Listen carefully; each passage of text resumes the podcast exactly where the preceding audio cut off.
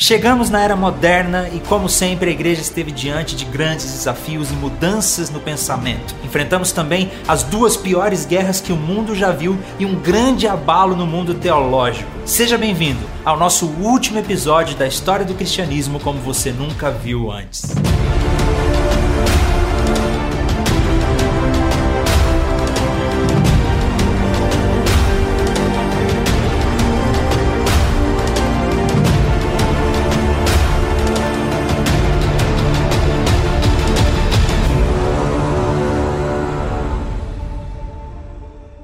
Último episódio nós vimos como que o racionalismo, a ideia de que toda verdade só pode ser alcançada através do uso da razão, de evidências, abalou a igreja naquele tempo, trouxe uma certa frieza espiritual. Apesar de todos os avivamentos que Deus trouxe, a ideia do racionalismo continuou crescendo. Culminou, por exemplo, na Revolução Francesa do século XVIII, com o surgimento do iluminismo, onde agora a ciência poderia caminhar com as próprias pernas sem a influência da igreja se na era medieval ou quando a Igreja Católica detinha toda a hegemonia do mundo conhecido, a verdade era ditada pela Igreja, agora a verdade vai ser ditada pela razão, pelos processos, pela metodologia científica, pelo racionalismo. A gente vai ver muito o antropocentrismo, o homem no centro, a gente não precisa da igreja, a gente não precisa dessa revelação superior, a gente consegue chegar ao conhecimento da verdade por nós mesmos. Então,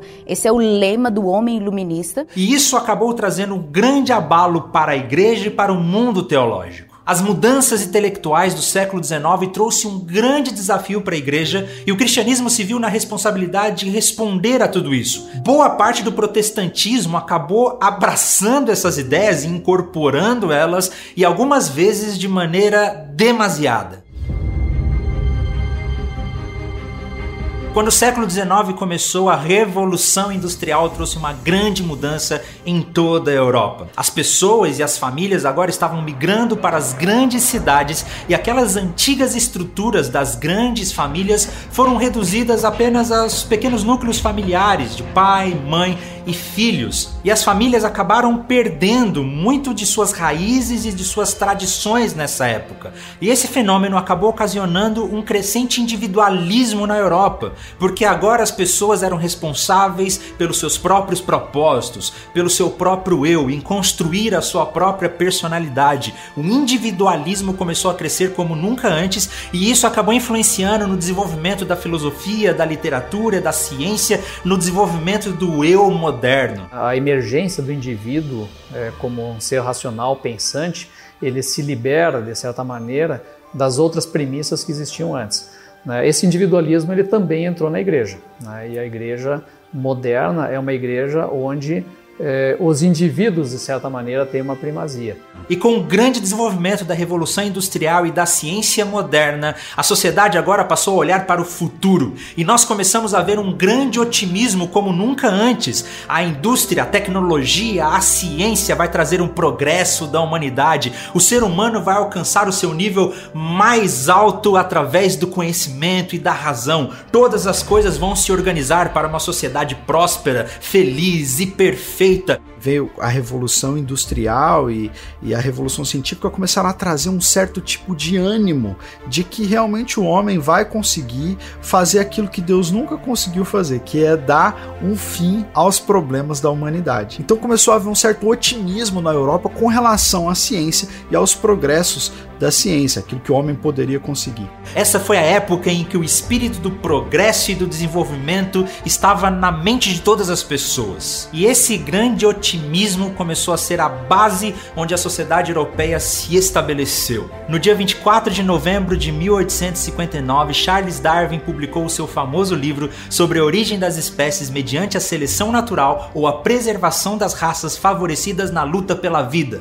ou a origem das espécies, como ficou conhecido. E de certo modo, a nova teoria da evolução de Charles Darwin era a expressão desse otimismo na natureza, agora nas ciências naturais, porque o próprio ser humano evoluiu naturalmente e a tendência para o futuro é que a sociedade continue evoluindo. Afinal de contas, por causa dessa teoria, o progresso faz parte da estrutura do próprio universo. E assim chegou-se à conclusão que os seres humanos não foram sempre iguais, em que inclusive as ideias religiosas também evoluíram com o tempo. E claro que dentro da igreja isso trouxe profundas crises e extensos debates. Boa parte da teologia se viu na obrigação de trazer novas respostas, de trazer novas explicações para essa era moderna, de trazer uma razoabilidade para a fé em tempos de tecnologia. Como poderia o ser humano acreditar nos milagres bíblicos e ao mesmo tempo ter luz elétrica? Essas coisas eram incompatíveis. A teologia começou a adaptar as suas ideias para que a fé fosse mais aceita no campo da ciência moderna. O que aconteceu na teologia e com a igreja é que Deus foi sendo colocado um pouco de lado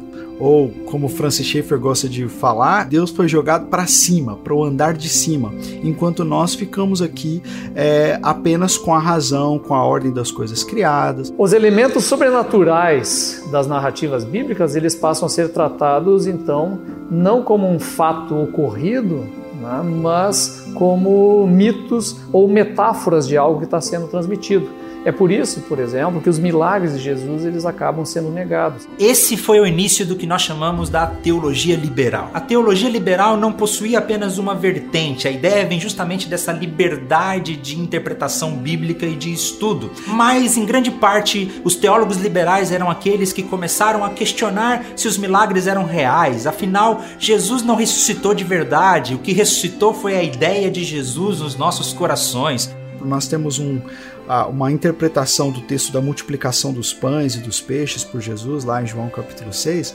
onde Jesus faz o milagre da multiplicação, aí a teologia liberal vem e diz: olha, isso não é científico, não é possível a gente dizer uma multiplicação, isso é sobrenatural demais, a ciência não dá conta de explicar. Então, se a ciência não dá conta, se a razão não dá conta de entender, então nós precisamos ter uma outra explicação para isso. E aí então, um teólogo sugeriu que na verdade aquele não foi, não foi um milagre da multiplicação de Jesus dos pães e peixes, mas foi a multiplicação da solidariedade, porque aquele jovenzinho que trouxe os seus cinco pães e os seus dois peixes inspirou aquela multidão a que cada um desse um pouquinho, e se todo mundo der o seu pouquinho, a gente consegue alimentar a todos. Em geral, os teólogos liberais eles eram profundos eruditos que se viam na responsabilidade de trazer uma resposta para os acontecimentos da sua época. Homens como o teólogo Ferdinand Bauer, que começou a estudar a Bíblia de forma crítica, trouxeram novas ideias a respeito das escrituras e grandes discussões sobre quem realmente foi o autor, se seria possível que a Bíblia estivesse dizendo a verdade, a ideia de que Jesus, ele nunca foi Deus mesmo, que ele era simplesmente um homem de uma moral elevada e que essa ideia ideia que Jesus se tornou Deus veio séculos depois através dos seus discípulos a Bíblia começou a ser, de uma certa forma, desconstruída do seu significado religioso na mente de algumas pessoas. Então começou-se uma busca por um Jesus histórico, o Jesus real, o que era o homem verdadeiro, que ele era, na verdade, um mestre filosófico, um mestre da moral que deveria transformar os nossos corações e fazer com que a igreja fosse mais amorosa. Quem foi o verdadeiro Jesus por trás dessas narrativas do Cristo da fé? Então, essa personalidade, Jesus de Nazaré, é uma figura histórica e o Cristo da fé é outra coisa. Quer dizer, é a leitura daquela experiência histórica que a igreja faz e se apropria e se torna então algo separado disso. A fé foi sendo transformada em algo subjetivo, a religião foi transferida para o campo da ética. Jesus foi um mestre da moral que nos ensina a amar as pessoas e trazer um reino de progresso e trazer uma sociedade onde a igreja vai contribuir para o bem comum de todo mundo. Ideias como o pecado original, como a vida após a morte acabaram ficando um pouco de lado e o que os cristãos precisavam realmente pregar é esse amor e essa ética que o cristianismo nos traz. A igreja se viu então de diante desses grandes desafios intelectuais no campo da teologia e ela precisava reagir de alguma maneira. Mesmo com o grande crescimento da teologia liberal e todos os erros que eles cometeram, nós não podemos negar que os protestantes nunca tiveram medo de enfrentar os desafios dos seus tempos. E lá nos Estados Unidos, as ideias liberais começaram a se estabelecer praticamente por todo o território nacional. Mas diante dessa teologia racional, que rejeitava os milagres, que rejeitava os fundamentos da fé, alguns protestantes começaram a reagir. Vai surgir um movimento que vai ser contra isso, que aí é o movimento fundamentalista. A gente usa muito esse termo fundamentalista, até pejorativamente, mas o início do movimento fundamentalista é bem interessante. Basicamente, tentando responder, ser uma resposta né, e um confronto ao liberalismo teológico. E no ano de 1895, esses evangélicos se reuniram próximo às cataratas do Niágara e eles estabeleceram ali os cinco fundamentos da fé que iam contra a teologia liberal. O primeiro daqueles cinco fundamentos era a infalibilidade da Bíblia, ou seja, as Escrituras, a palavra de Deus é infalível e inerrante. O segundo fundamento é a divindade de Jesus Cristo. Jesus é Deus entre nós, 100% Deus, 100% homem. O terceiro fundamento era o nascimento virginal de Jesus, que Jesus nasceu de maneira milagrosa através da Virgem Maria. O quarto fundamento era sobre a morte expiatória de Jesus na cruz, que justificou todos os nossos pecados. E o quinto fundamento era sobre a ressurreição corpórea de Jesus Cristo, que um dia retornará para nos buscar.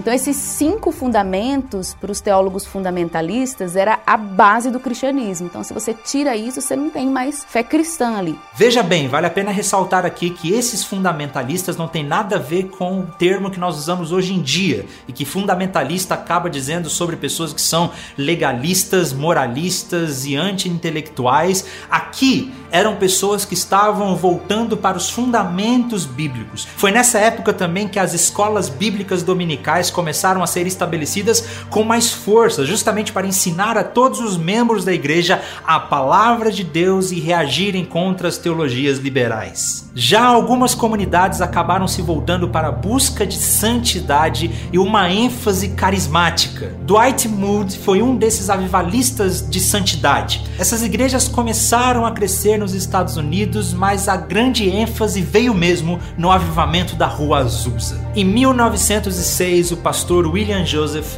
fundou uma pequena comunidade no número 312 da Rua Azusa, na cidade de Los Angeles. Ele é, vamos dizer assim, o pai do pentecostalismo e o líder do avivamento na Rua Azusa. Ele é negro, ele é cego de um olho, inclusive. E aí o William Seymour começa a pregar sobre Atos 2, sobre a necessidade de sermos batizados com o Espírito Santo e tudo mais. E aí começa finalmente o avivamento em si da Rua Azusa. Então, pessoas ao redor é, ouviam barulhos, a presença de Deus muito forte no ambiente. E isso só ia crescendo cada vez mais. E lá continuou reuniões dia e noite sem parar, é, atraiu multidões. Uma coisa muito interessante da Rua Azusa é que a gente vai ver negros e brancos juntos buscando a questão do batismo no Espírito Santo. Missões é algo muito forte no avivamento da Rua Azusa. Muitas pessoas foram até lá e tiveram experiências com Deus e chamados missionários. Então é muito comum a gente olhar eh, os autores falarem do avivamento na Rua Azusa como um celeiro de missões e é por isso que a fé pentecostal, vamos falar assim, o movimento pentecostal foi tão longe. A gente tem aqui no Brasil, eh, no norte, por exemplo, né, vieram missionários que passaram pela Rua Azusa, África, Ásia, pessoas foram para diversos lugares do mundo depois de terem passado por Azusa. E foi justamente esse avivamento da Rua Azusa que é considerado como o surgimento do pentecostalismo que no futuro viria a alcançar praticamente o mundo inteiro. Como eu falei no último episódio, os protestantes não entrariam na América Latina antes do século XIX. Isso porque a Espanha e Portugal procuraram manter o máximo possível suas colônias fechadas para o contato com estrangeiros. Mas quando os países começaram a ganhar as suas independências, eles começaram a se relacionar melhor com as outras potências mundiais que eram de maioria protestante. Já no Brasil, quando a família real fugiu de Portugal e veio para o Brasil, a Inglaterra começou a pressionar o Brasil para que abrissem os seus portos para relações comerciais. E nesse acordo comercial assinado com a Inglaterra no ano de 1807, estava uma cláusula que permitia protestantes entrarem no Brasil e começarem os seus cultos religiosos, desde que os seus templos não se parecessem com templos. Inclusive por isso, muitas igrejas evangélicas hoje no Brasil não possuem obras de artes e estruturas de arquitetura como nós vemos na Europa, porque porque quando os protestantes começaram a entrar no Brasil, eles não podiam construir templos religiosos. Mas a partir daí, houve uma abertura no Brasil para que os protestantes começassem a entrar. Muitos deles vieram através da imigração, como o caso dos alemães no sul do Brasil. O protestantismo de imigração ele vai ganhar força mesmo é a partir da chegada dos alemães luteranos é, que começaram a chegar em 1824 para povoar principalmente o Rio Grande do Sul. Vieram muitos luteranos, é, basicamente soldados e agricultores. Então essa é a primeira grande chegada de é, protestantes no Brasil. O segundo grupo de protestantes a vir para o Brasil, aí sim vem o chamado protestantismo missionário. E um dos primeiros foram os congregacionais através do médico Robert Cayley e sua esposa Sarah, que chegaram no Rio de Janeiro no dia 10 de maio de 1855. E logo eles começaram uma obra evangelizadora na cidade de Petrópolis. E com o tempo, o próprio Cayley começou a ganhar o prestígio da família real e de Dom Pedro, o que fez com que as portas para os protestantes começassem a se abrir. E foi assim, através dos congregacionais e de Robert Cayley,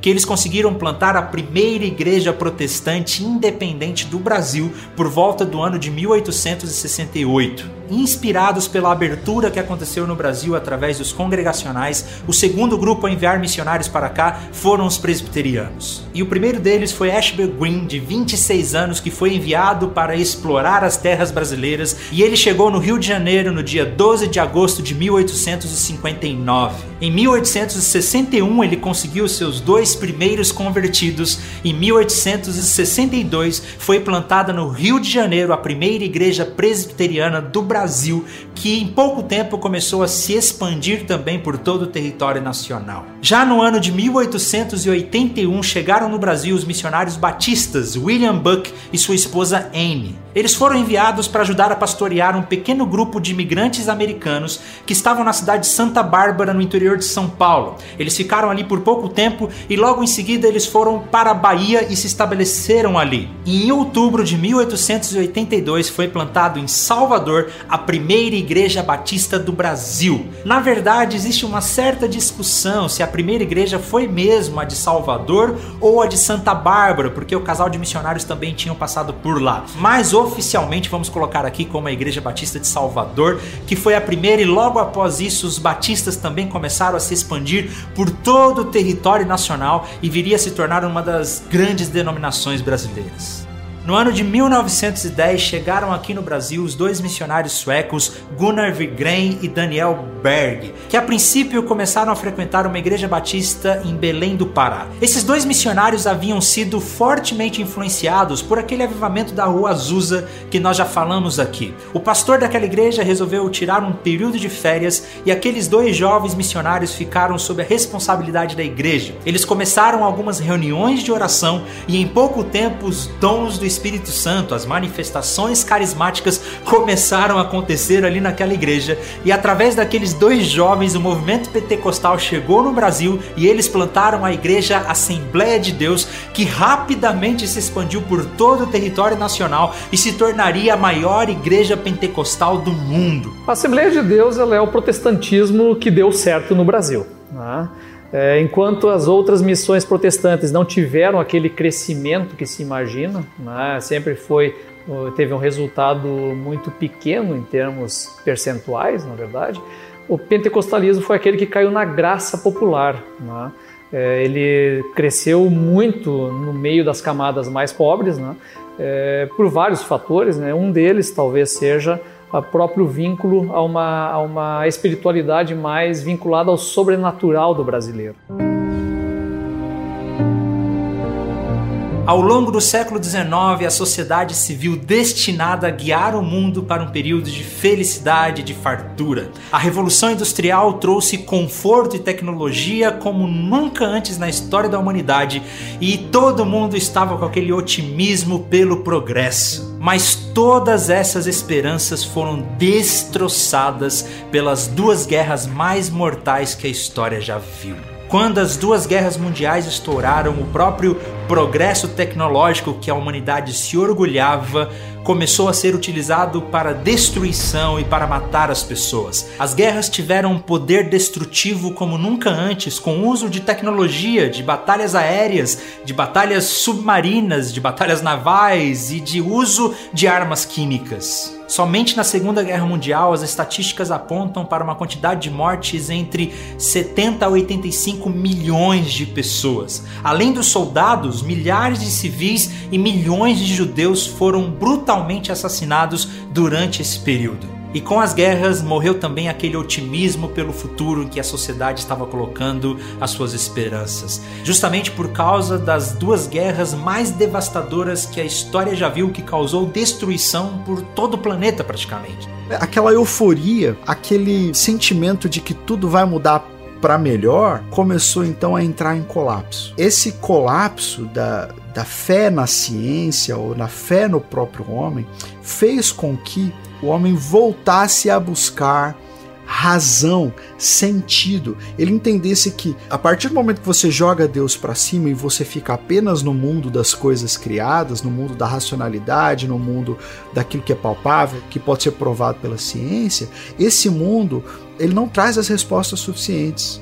E além da frustração desse otimismo da sociedade, a teologia liberal também sofreu um profundo abalo com as duas guerras mundiais, porque aquela esperança de que o homem, através do cristianismo, vai trazer uma nova ordem para a sociedade também foi abalada. Depois da Segunda Guerra, quando houve esse desencantamento do mundo pela ciência, essa certa depressão filosófica pós-guerra, as pessoas começaram de novo a olhar para a Bíblia com outro olhar. A teologia agora precisava de novas respostas diante das crises que o mundo estava vivendo. As sociedades que eram predominantemente protestantes, como a Alemanha, a Escandinávia, a Grã-Bretanha, começou a enfrentar um grande secularismo, um esfriamento espiritual e as pessoas simplesmente começaram a parar de frequentar as igrejas porque não viam mais no cristianismo uma esperança de um mundo melhor. A Europa já não era mais o centro do cristianismo.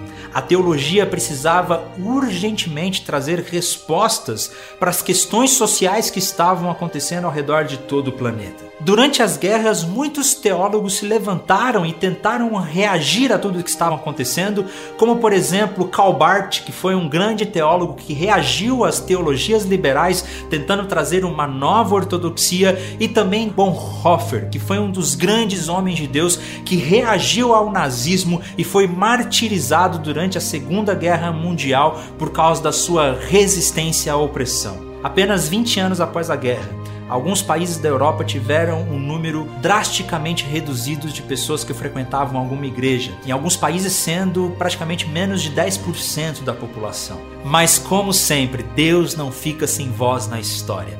E após as guerras, o nosso Senhor começou a levantar um novo fôlego entre os protestantes.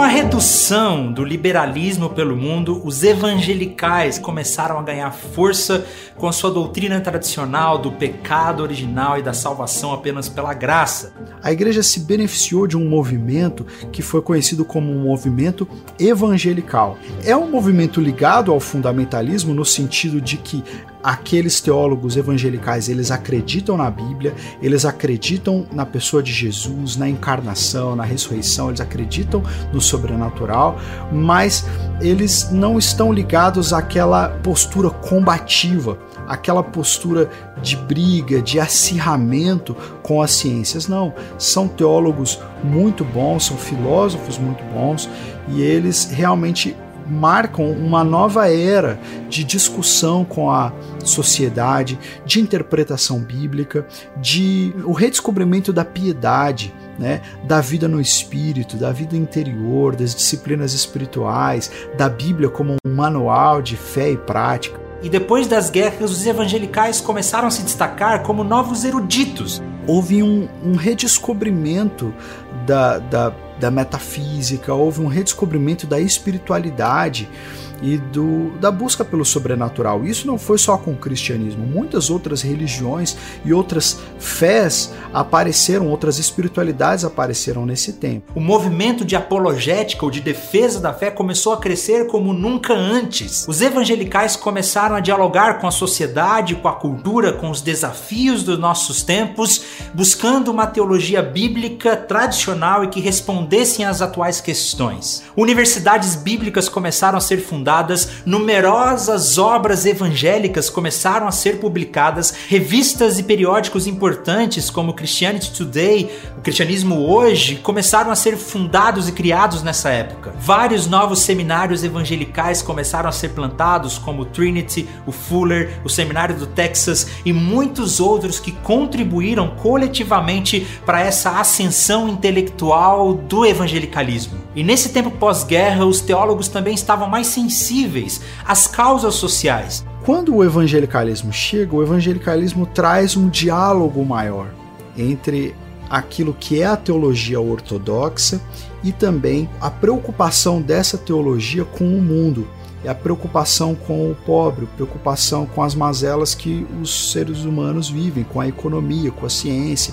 Né? Então, essa abertura evangelical foi marcada por uma teologia que integrava melhor a fé com as suas posturas sociais. Por exemplo, o pastor Martin Luther King, que foi um grande pastor e teólogo que lutou contra a segregação racial nos Estados Unidos e se tornou mundialmente famoso por sua maneira pacífica de lutar contra a injustiça social. Com a expansão do rádio e da TV, as igrejas também viram uma grande oportunidade de usar esses meios de comunicação para a pregação do evangelho.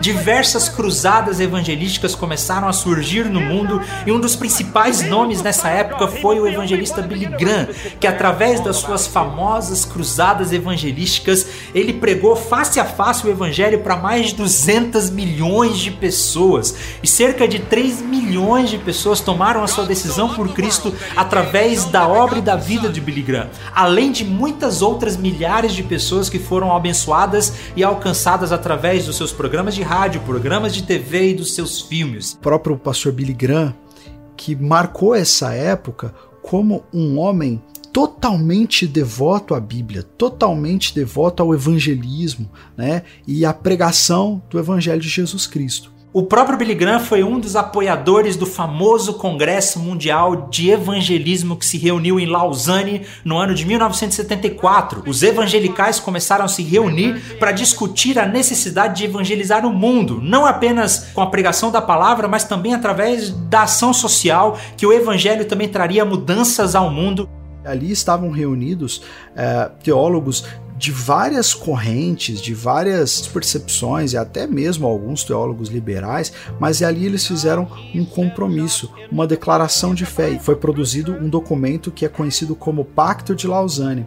E ele está disponível na internet para qualquer um ler, e ele marca esse compromisso teológico, um compromisso hermenêutico, né, de como nós vamos olhar para a Bíblia, o que que os nós cristãos cremos sobre a Bíblia, o que que nós cremos sobre a salvação, o que que nós cremos sobre a ação social social, o que, que nós cremos sobre a ação política. Então foi bastante interessante esse ressurgimento uh, do evangelicalismo, ressurgimento da fé na Bíblia, e isso trouxe uma força para as igrejas que estavam sentindo muito esse esfriamento decorrente da teologia liberal. E nós não podemos deixar de mencionar também que nesse período pós-guerra, os pentecostais começaram a crescer muito por todo o mundo e também no Brasil, principalmente entre as classes mais baixas e nas periferias da cidade, trazendo uma nova motivação, um novo fôlego para o evangelho do nosso Senhor Jesus Cristo. Esse pentecostalismo, ele nunca foi muito bem visto pelo cristianismo em geral no Brasil.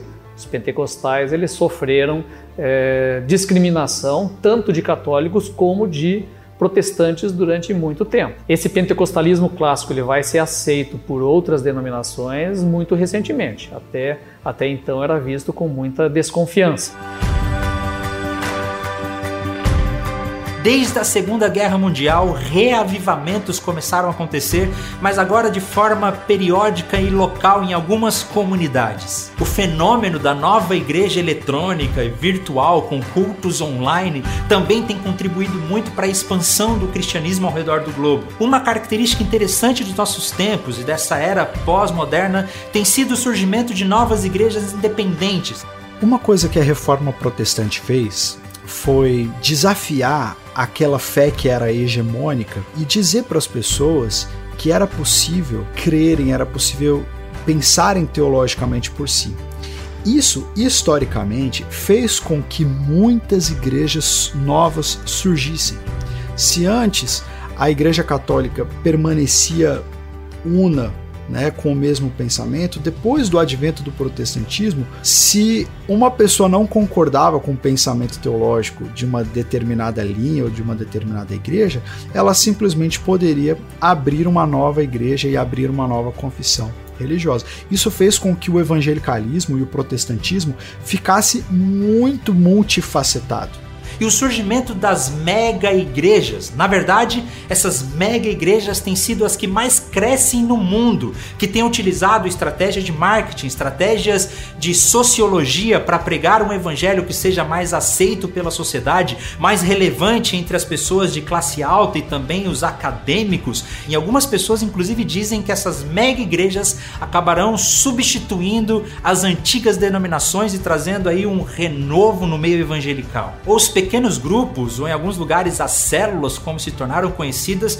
também têm se tornado uma grande estratégia de evangelização, de comunhão e de expansão da igreja, principalmente nas grandes zonas urbanas ao redor do mundo. Por volta da década de 70 e 80, as novas condições financeiras do mundo, o conforto das pessoas, acabaram influenciando uma nova onda pentecostal com ênfase numa teologia triunfalista, voltada para a felicidade pessoal, para talvez riquezas financeiras, e essa nova onda desse evangelho triunfalista acabou rompendo com a igreja pentecostal tradicional e começou a ser conhecida como o movimento dos neopentecostais, que também tem influenciado muitas pessoas ao redor do mundo. É, surge o neopentecostalismo, que é uma teologia mais triunfalista, que surfa um pouco nessa onda de prosperidade que o mundo experimentou no pós-guerra. Né, prosperidade financeira. E grandes igrejas surgiram nesse período.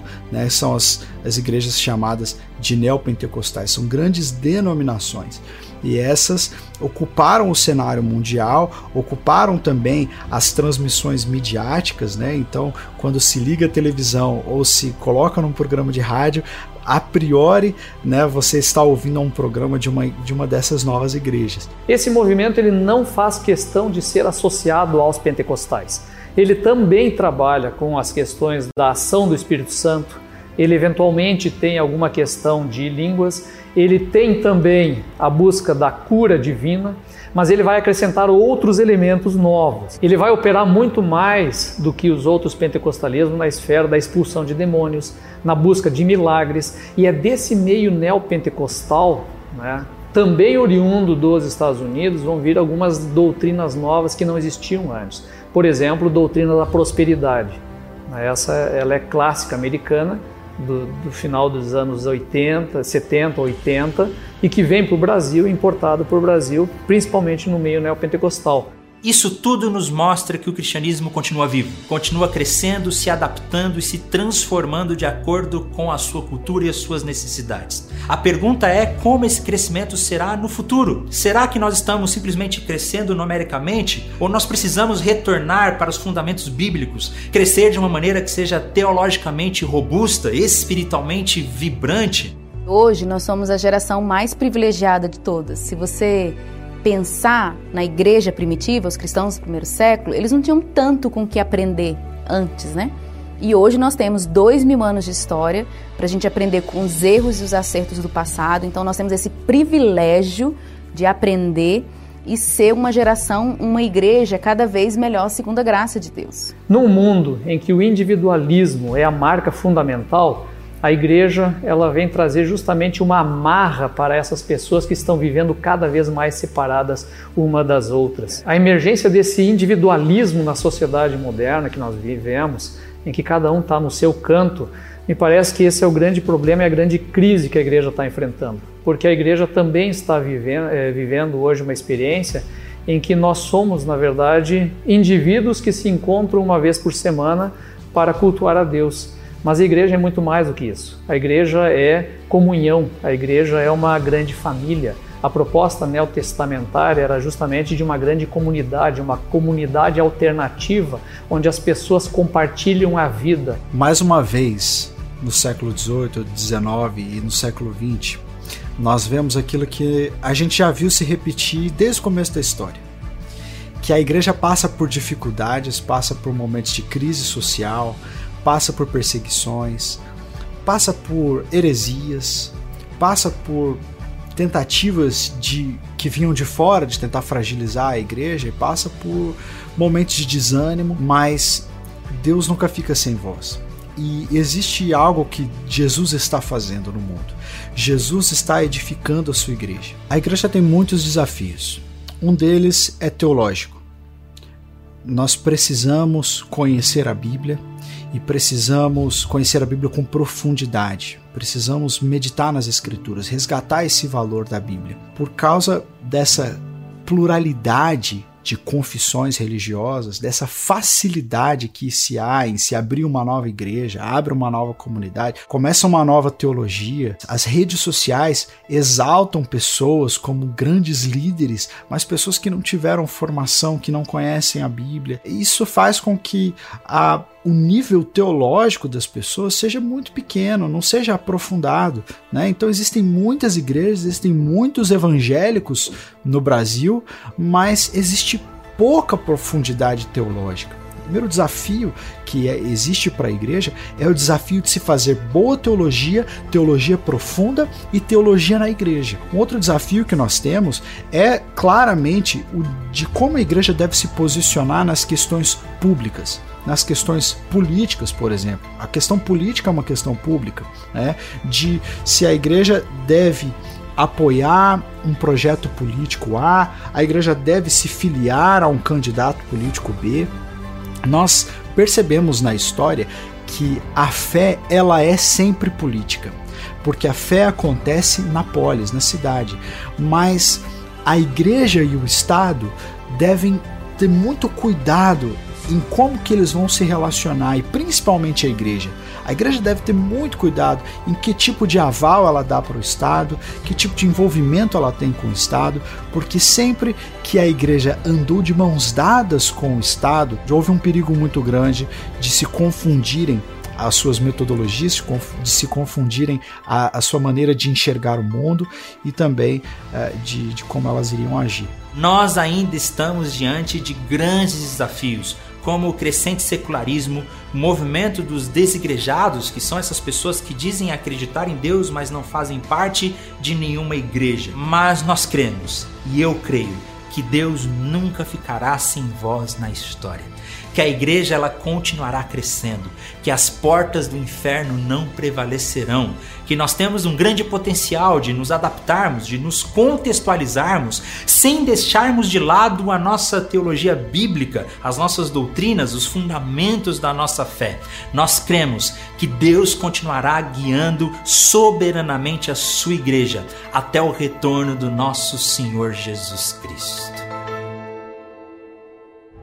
Como sempre, esse foi apenas um recorte da nossa história. Muita coisa, infelizmente, ficou de fora nesses últimos seis episódios, mas eu gostaria muito de agradecer a todos vocês que nos acompanharam. Foi um privilégio enorme poder apresentar para vocês a nossa história, a história da nossa igreja, do nosso cristianismo e que nós cremos que Deus continuará guiando soberanamente o seu povo. Infelizmente a nossa série acabou, mas deixa aí nos comentários qual a sua sugestão para a nossa próxima série. Eu espero que vocês continuem nos acompanhando aqui no nosso canal no YouTube. Não deixe de se inscrever, porque nós temos grandes sonhos e grandes projetos para continuar propagando o evangelho de uma maneira que seja intelectualmente robusta e espiritualmente vibrante.